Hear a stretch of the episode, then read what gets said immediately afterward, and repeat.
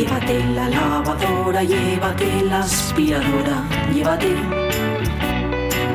Llévate el secador de pelo.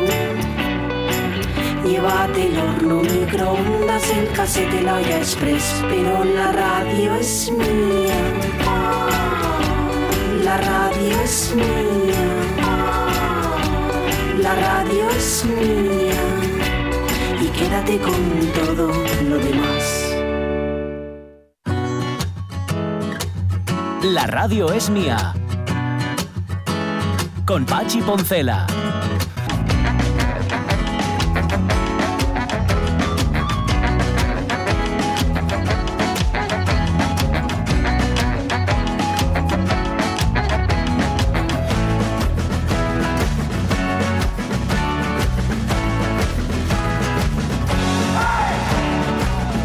Las 12 y 18 minutos de la mañana, eh, escuchando atentamente lo que nos estaban contando los compañeros de los servicios informativos, caímos directamente en los mensajes, mensajes positivos, siempre, claro, eh, para participar en el Antroshu de Oviedo. Y me, me dio por pensar, porque es que me encontré con el apellido Riesgo, y me dio por pensar con en apellidos que tienen que ver con eh, trabajos, por ejemplo, Mm. el apellido Herrero, es Caminero.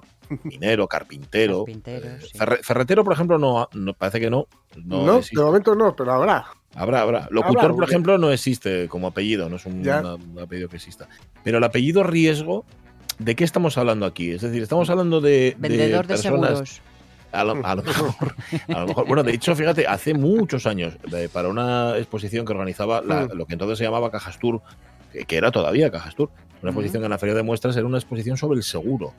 Y, Mm. Anda. nos, y nos, sí, nos inventamos un personaje que se llamaba así Máximo Riesgo, que lo, que lo ejecutaba Maxi Rodríguez. No obstante, luego a los, a los, sí, sí, a los- estaba muy bien porque iba atravesando la historia de la máximo riesgo a través de la historia, ¿no? Entonces íbamos contando la historia del seguro, un poco tipo Mortadelo y Filemón.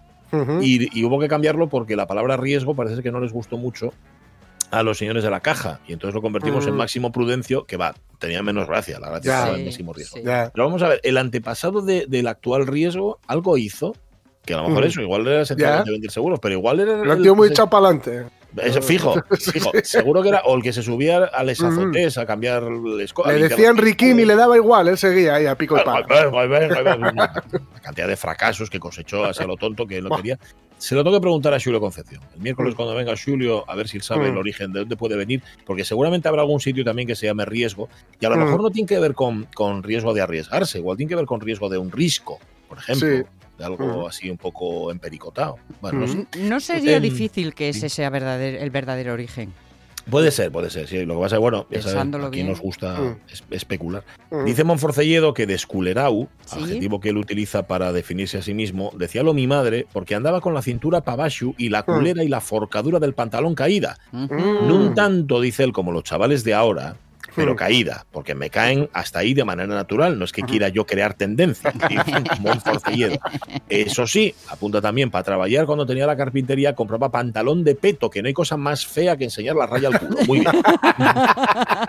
Monforcelledo. No hay queda bien a nadie lo Claro. la raya Y al culo. que si además andes metiendo eh, les cosas en los bolsos con lo que pesa todo, ¿no? Claro, Claro. más. La ferramenta. A ver, ir enseñando la raya al culo no es plan, pero del pantalón de peto ya te puedo decir que no conozco a nadie a quien le quede bien el pantalón de peto. A nadie, a nadie. Es muy Y difícil. muy Muy, difícil. difícil, muy difícil, muy difícil. Yo, cuando conocí a, a Carlos La Peña. Sí. acostumbraba a llevar pantalón de peto. Ah, Yo no, ¿eh? Carlos La Peña llevaba pantalón. y no conozco a Carlos La Peña, tenemos que decir que es un tío enorme en todos los sentidos. sí. Sí. Por fuera, enorme por dentro, pero por fuera también. Claro, un Mm. pantalón de peto le quedaba como, como Don Pimpón. Claro, era Carlos La Peña, digo. La Peña podía hacer lo que diera la gana. Eso, eso dices hilo a la cara o no. Sí, se lo digo a la cara. De hecho, ¿Cómo eh? Carlos La Peña y el Mifiu son archienemigos. sí, es verdad, es Una vieja- verdad. es una vieja historia que no tiene mucho sentido, pero que es así. Son, son archienemigos, posiblemente por eso, por decirse las cosas a la cara el uno al otro. Yo, yo también. yo también. Cariño que le tengo, además. Bueno, em, y que la esclavina y el dengue, ¿eh? dice Rubén, Mm. Sí, que sería lo mismo. está bien, está No bien. si- apre- Aprendido queda. O no. Carlos decía que igual uno ya cruzado y el otro no, pero bueno, ahí lo, lo vi. Y, y Calleja, como yenudista, dice: Yo desvisto como quiero. fácil para desvestirse que para vestirse. Bueno, las 12 y 21 minutos de la mañana va a venir Miguel Trevín a juntar a Juan Cueto y a Víctor Manuel, no en persona, ¿eh? sino por alusiones. Em, y ya que estuvimos en nuestro informativo en Ucrania, a Ucrania nos vamos a ir, pero deseando escuchar algo distinto a las bombas. Mm. Dale sintonía, Caunedo. Dale sintonía, Caunedo. ¿Qué pasa, perdidos? Eh? No, no, no, no, no. Ah, vale. No, no, digo Caunedo, que vas a haber perdido la sintonía. O un marasmo. Sube, sube, sube, Caunedo.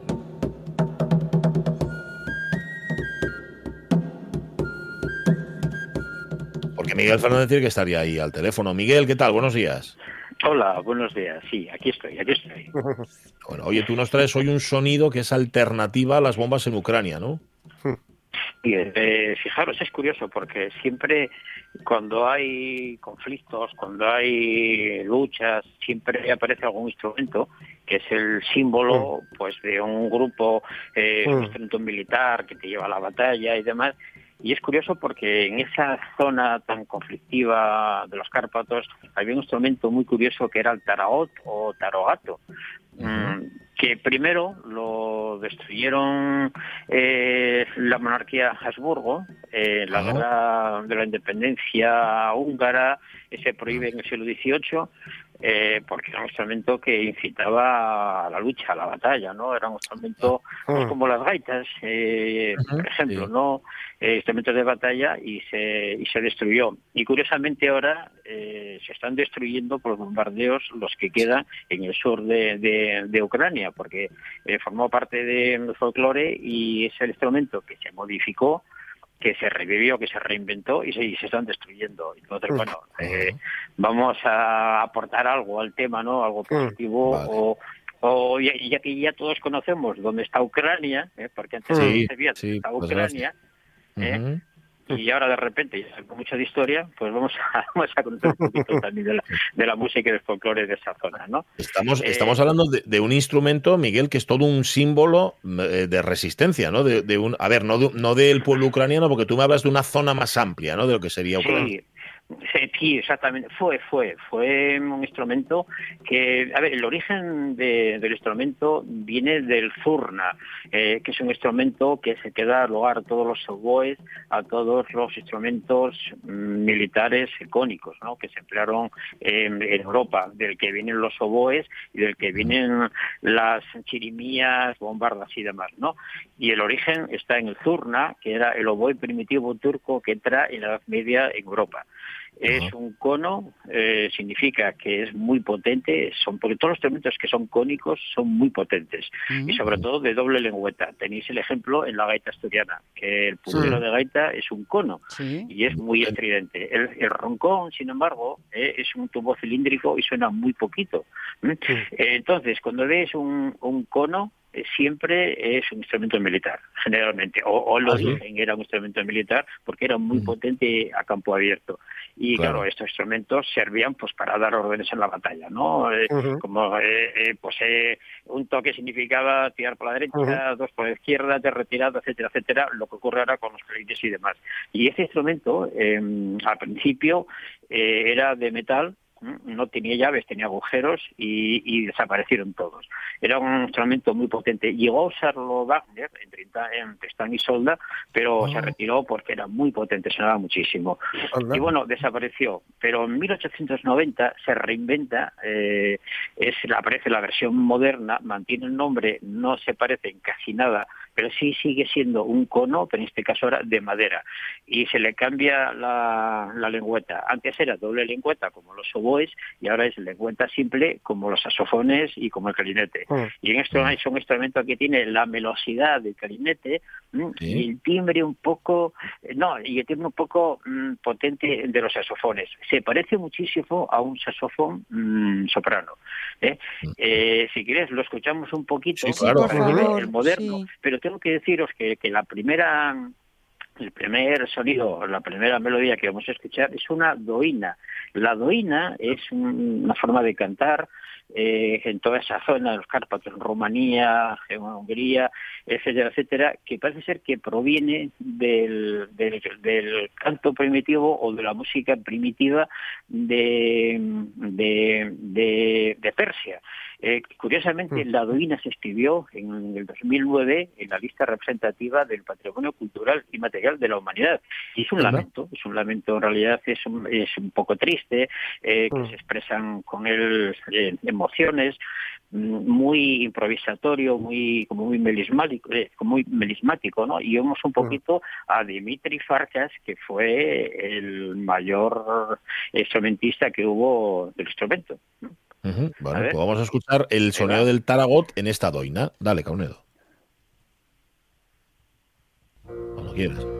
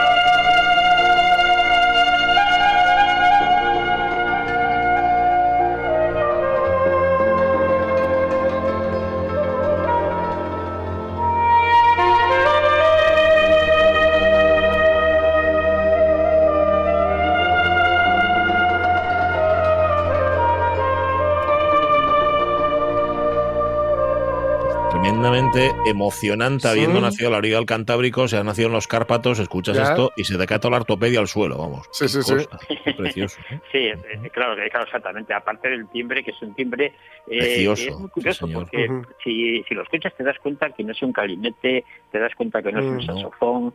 Sí, sí. eh, es Un poco el algo luz de luna de los. Cárpatos.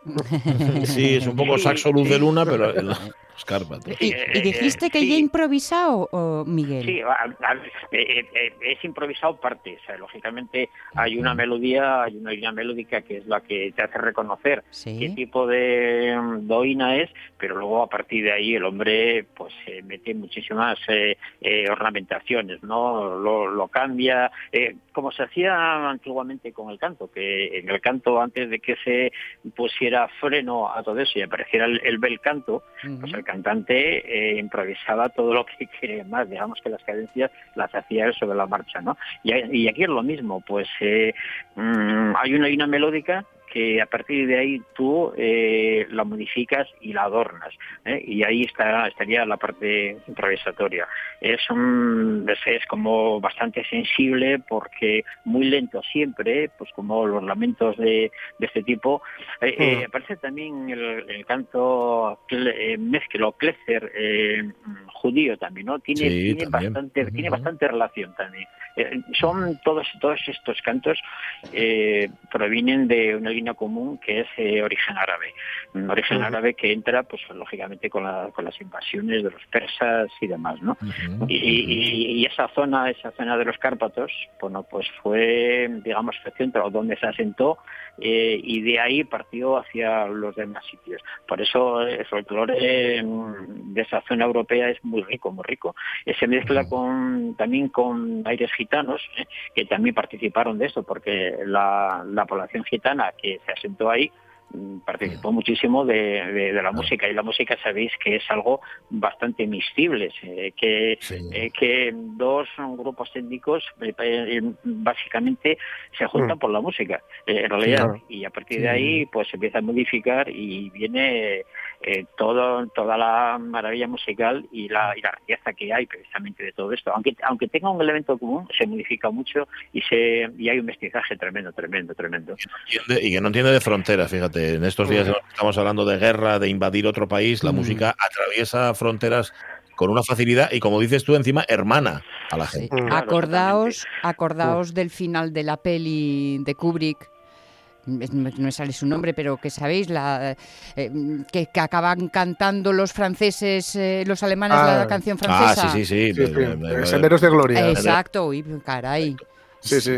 Sí. Sí, que cantan una, una, una especie de nana así común a los alemanes y a los franceses. Exacto, Ujú, exacto. Es verdad, es Mm. verdad. Humanos. Bueno, eh, te traes más ejemplos, ¿no? Del Taragot. Sí, sí, sí. El segundo ejemplo es pues una borrachera total de, eh, de Taragot, que es el, un LP, un disco que sacó este hombre, el Dimitri Farkas, donde ahí aparece pues eh, muchos cantos eh, folclóricos y demás, y es en donde se escucha, digamos, el Taragot en, en varios en varios tipos de música diferentes, ¿no? Más rítmicos, eh, tal. Este hombre era un auténtico virtuoso y fue el que se encargó de difundir el instrumento por todo el mundo. A ver, hay, hay mucha gente que lo, que lo toca muy bien, ¿no? Pero este hombre en concreto, pues era Mm. en ese momento el mejor que había.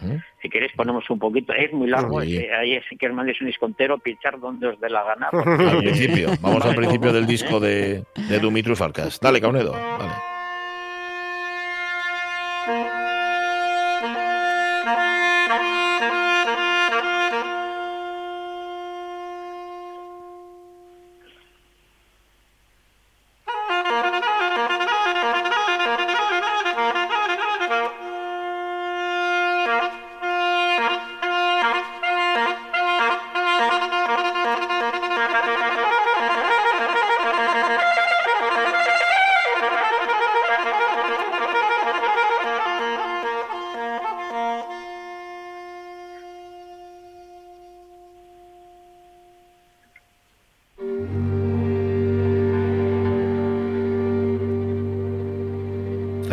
vertiente más guerrera, ¿no? Del Eh, Taragot o sí. Tarogato. Ahí entendemos Sí. lo que tú nos decías, ¿no? El tono fanfarrioso, vaya.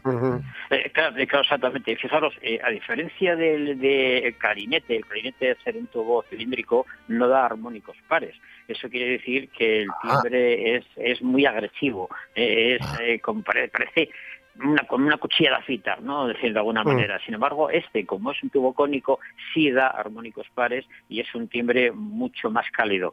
Eh, por, vamos, mm, por decir unos calificativos que se puedan un poco identificar con algo conocido, ¿no? Eh, el- sin embargo, eh, tiene un problema y es que la afinación se va, se va, se va mucho si no lo controlas, como ocurre con todos los saxofones.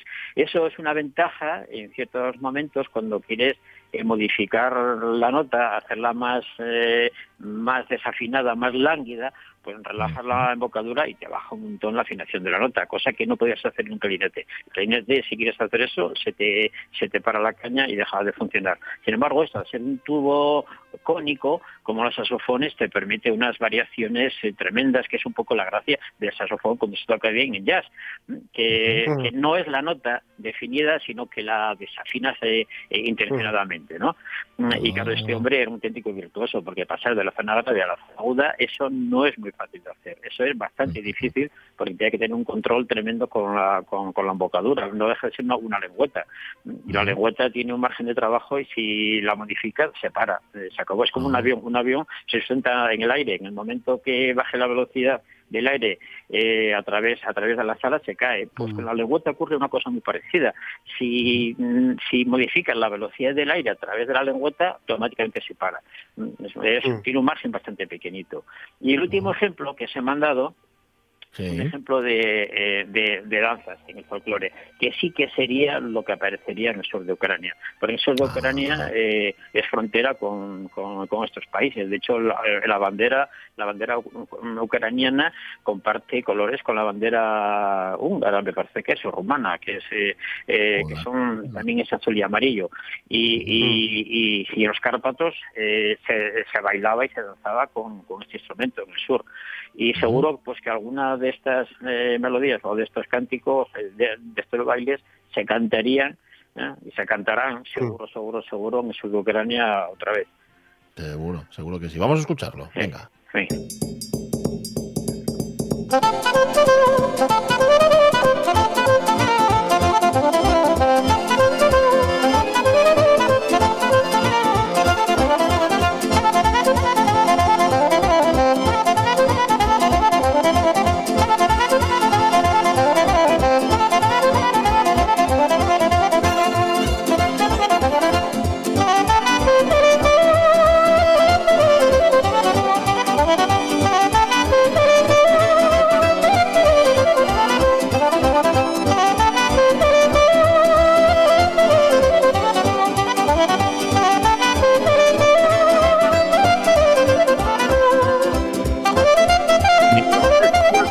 Creo que en este también, Miguel, me parece escuchar un instrumento que a mí me parece fascinante, ya solo verlo y escucharlo, que me parece una pasada, que es el cimbalón, que también es de, Sí. por, de- que es de por ahí también. Qué instrumento precioso Sí. y qué sonido tiene. ¿eh?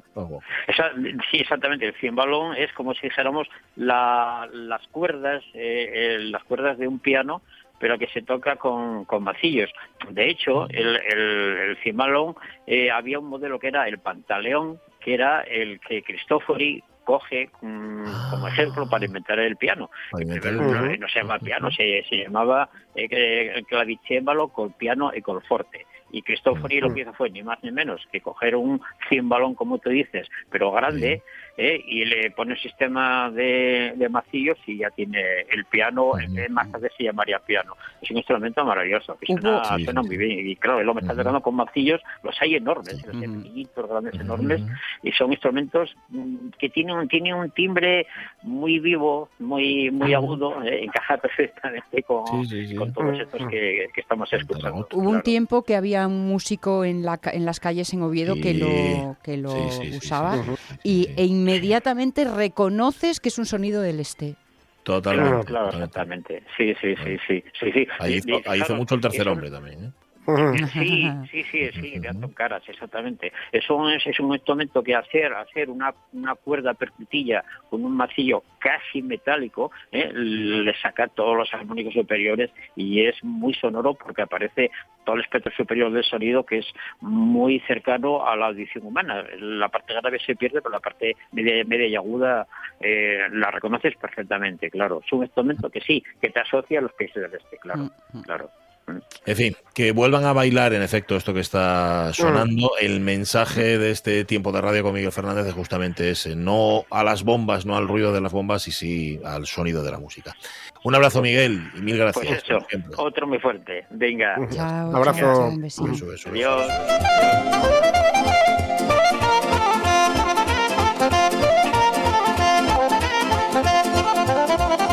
Tú lo escuchas sin estar avisado de que es un tarogato eh, o un taragot y te piensas, y, bueno, de hecho piensas, tío, qué mezcla rara de sonidos, ¿no? Lo que decía Miguel.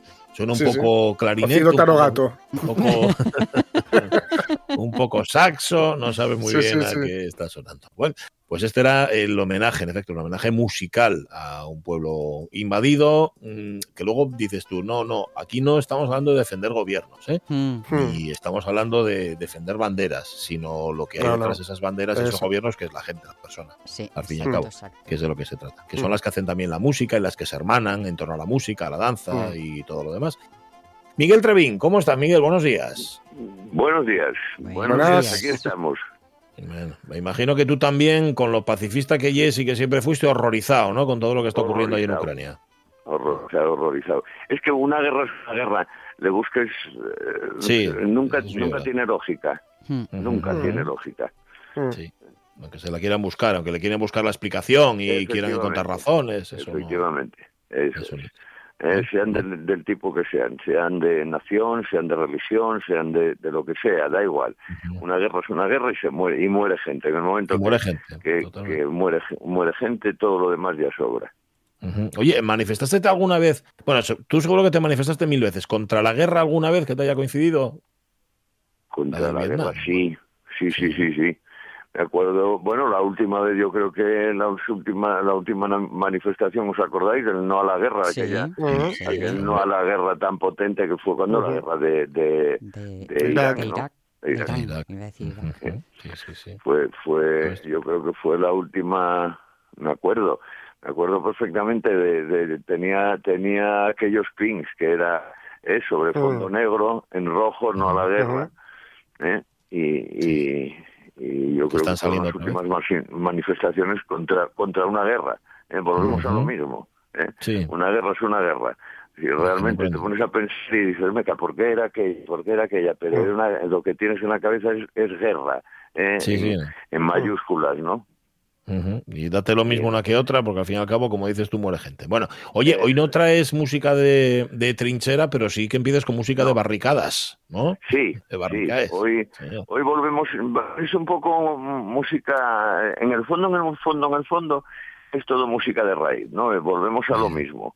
¿eh? Volvemos a, a todo lo que teníamos, a- al folk, al folk tradicional, eh, al, al foro un poco popular. mm, Tuvimos el caso de Jerónimo Granda, el gran juglar y el gran Ujú. trovador, acabado un cantautor de las grandes, y, y que ahí un poco que se viera que en Asturias había también gente joven haciendo cosas, ¿no? Eh, eh, en, en- en tanto en solitario como en grupo, ¿no? Fusionando y mezclando lo tradicional, un poco el, eh, desde desde el- desde lo nuestro, ¿eh? pues haciendo un poco un poco otro tipo de cosas, ¿no?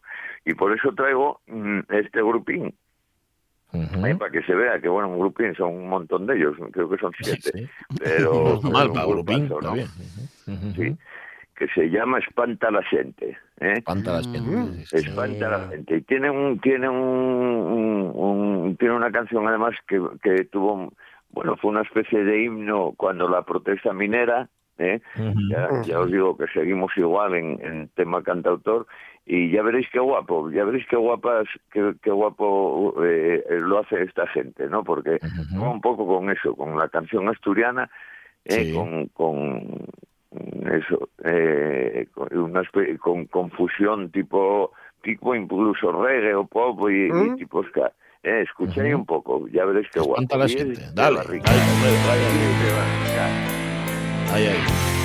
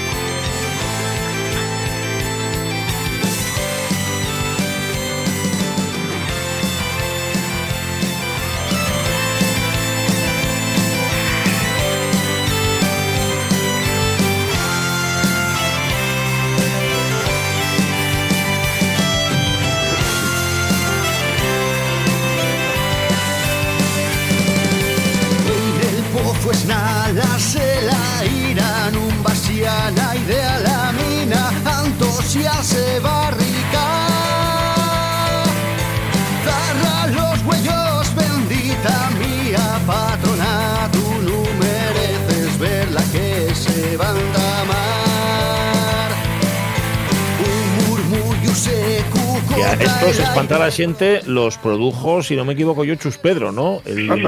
Sí, sí. Sí, señor, sí, señor, sí, sí, le llega, parece ser que le llega, eh, le llega unos primeros sonidos de esta gente, unas primeras canciones, le gusta mucho, es verdad que tiene un toque, eh, si os dais cuenta, tiene un toque a Nuberu, eh, Ujú. alguna de las de Nuberu. Sí, sí, sí. Por esa mezcla, por esa mezcla que dices tú de lo primero del, del folk con lo con el rock, con el pop y también con la eh, con, con las letras así reivindicativas, ¿no? Mm. Que eso Eso también es, tiene un punto, y- eso era lo que os decía, eh, que por ejemplo eso, por eso os puse esta, porque es una letra absolutamente reivindicativa que además llegó a ser incluso un himno de, de, la última protesta minera. ¿eh? Mm, tiene tiene ese toque tiene una canción fíjate tiene ah, tiene una canción que es eh, que se llama Escaecíos que yo escuchándola eh, es es casi ska mm, Sí. tipo Madness os acordáis de Madness Sí, hombre, Bueno, pues, bueno. Pues Ujú. un es casi muy parecido ¿eh? muy, Sí, muy llega es un poco esto que estáis oyendo esto este asturiano con una cosa así como muy como muy electrónica y, yendo casi al, al ska de Madness muy guapo ¿va? una gente una gente que Sí, tenemos por ahí que está haciendo cosas que, que queda muy guapo Sí, señor. Sube, sube, que espera, que lo subo un poco a Caunedo, que lo escuchamos poco. Sube, sube, sube.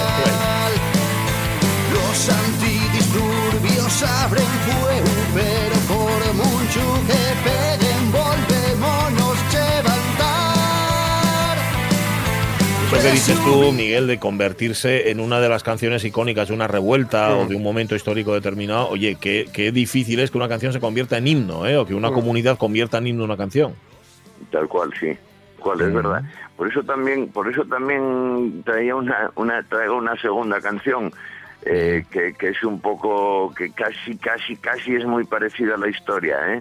Eh, una, una segunda que, que mm, acordéme de Charo además que siempre me dice que quiere canciones para bailar. Bueno, esta, esta no oye para bailar, pero No oye para pa' cantar, ¿no?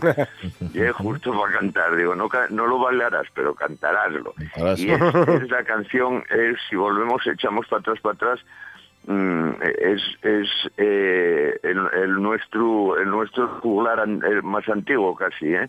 que es, que es Víctor Manuel, ¿eh?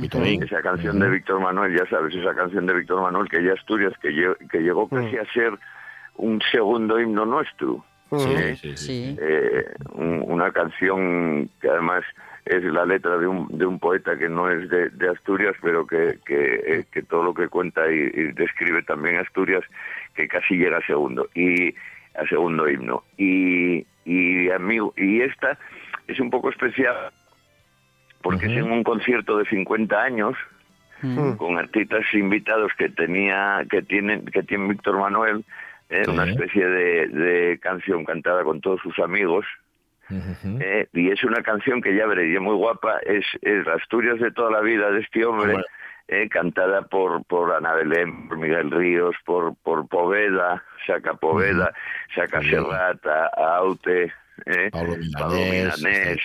Sí, sí, sí. eh, muy, muy guapa y, De y hecho, esa- fíjate, empieza, empieza llamándolos a escena. Eso es, eso mira, mira, ponla, ponla, Quiero recibir aquí a todos mis compañeros y vamos a hacer una prueba a ver qué nos sale. Amiguitos, Amiguitos. Y sale Serrat, sale Aute, mira los amiguitos, ¿no? Asturias, si yo pudiera,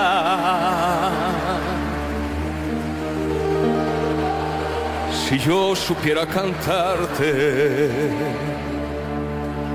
Asturias, verde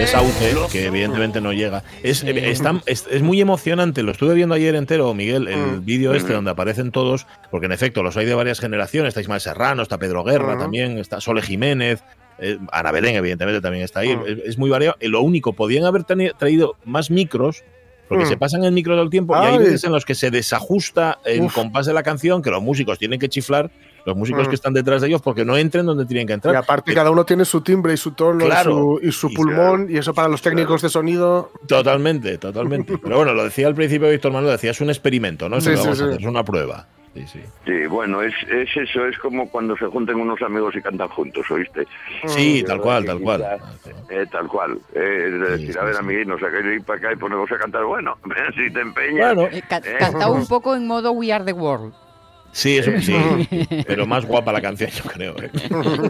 Sí, sí, sí, descarado, A frase por cabeza.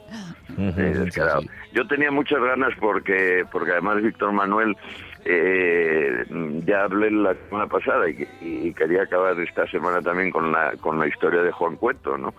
Y, y, y era muy, ya sabéis que eran muy amigos, Víctor Manuel y. Ana Belén eran muy amigos de Juan Cueto, de hecho ya lo veréis, ahora os lo explicaré, pero eh, tuvieron una idea conjunta que, que casi tiran para adelante y tal, que hubiera sido una bomba para Asturias, ¿no?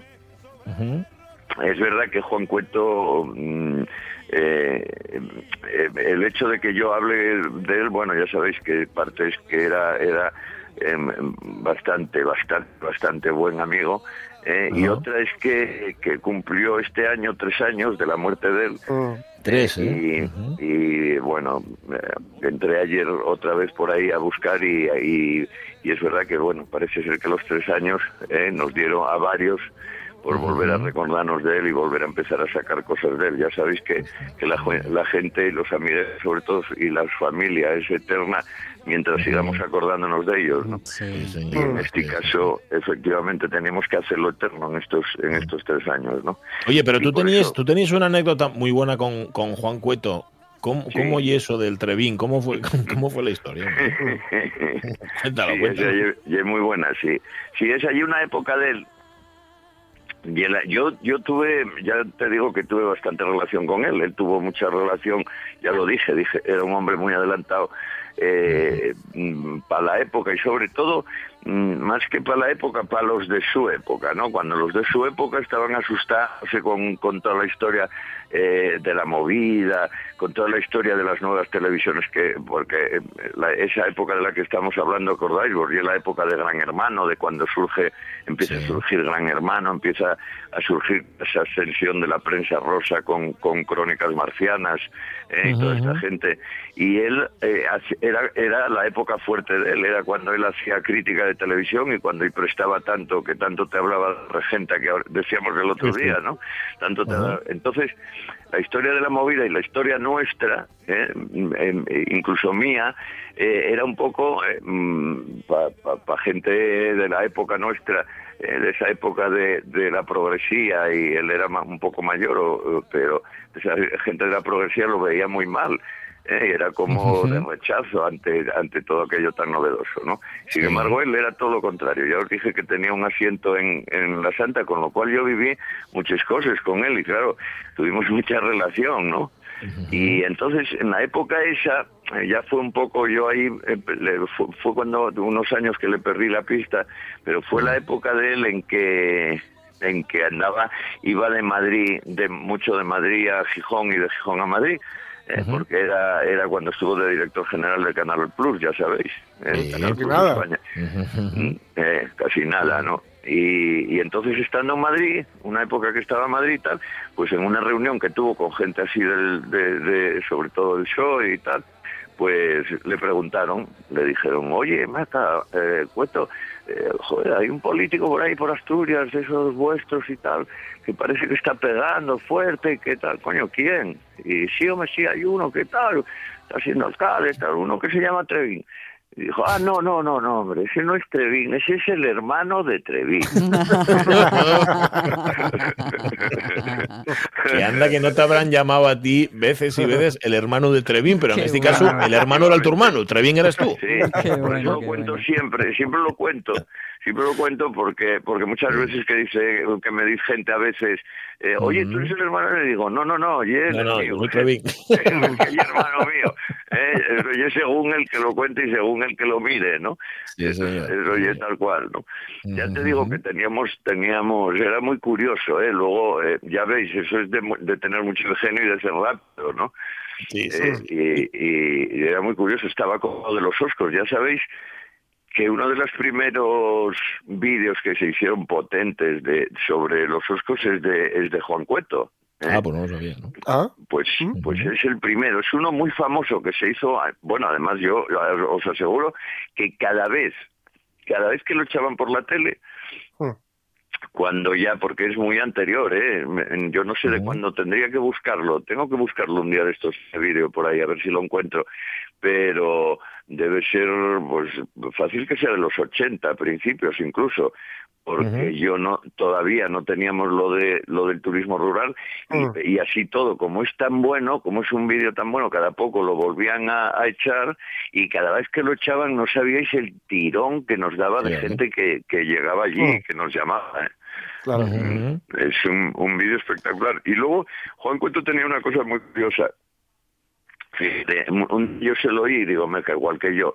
Y entonces lo hablábamos y a veces nos reíamos juntos porque a él no le importaba esperar, decía que no le importaba esperar porque eh, a, a diferencia mía era un hombre de estos que, que, que llegaba a su hora, ¿eh? Eh, cosa que, que- que es verdad que yo no tengo, ¿no? Pero porque soy un poco desastre, soy un poco desastre, un poquitín, ¿eh? Que no me riña la gente, solo un poco, eh, no me riña todo el mundo que llega. Bueno, pues él decía, ma, a mí no me importa esperar, y yo le decía, no, a mí tampoco, es verdad que yo soy tal, pero no, es verdad porque es des- mm, a mí, por ejemplo, si estoy en la calle, pues gustame mucho en un parque o en un bar o bueno, donde sea, ¿eh? y es- mm, pues me fijo muchas veces en lo que está hablando la gente, en el Sí, tipo de relación que tiene la gente, ¿eh? Mm, yo que sé, en un grupín que hay al lado y están hablando, pues yo que sé, de cine, de cualquier cosa, y, Mm. y cómo se ríen, cómo, cómo entablan relaciones entre ellos.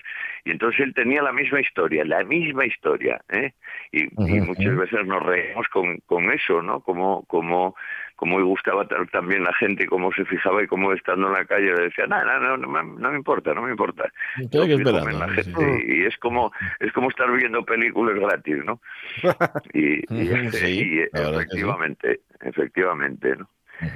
Bueno, oye, O sea eh, espera, que, que vas, que vas a marchar y no, y no vas a contar el proyecto en el que andaban Juan Cueto y Mm. Víctor Manuel o qué? Me cayó, ¿verdad? No, te queda un minuto, cuéntalo. Sí, bueno, era muy guapo, era una historia muy guapa que, que por desgracia ya, ya os digo, fijaros, eh, estaban metidos, estaban metidos todos estos, eh, estaba metido, ya, y él consiguió convencer porque la, la historia sale de él, eh, y él con- convenció primero a su amigo, a su gran amigo que era era Chus Quirós, ya sabéis, el, el diseñador, luego Sí, estaba sí. Nabelón y Víctor Manuel, estaba Nacho Quintana, que era un hombre que de aquella estaba haciendo política, que luego acabó en la zona de, de Llanes y Picos de Europa, y eh, eh, que fue uno de los que llevó el, el tema de los, de los cubos de la memoria en Llanes. Sí. Y luego Rodrigo Uría, que era, em, que era más o menos era el que llevaba.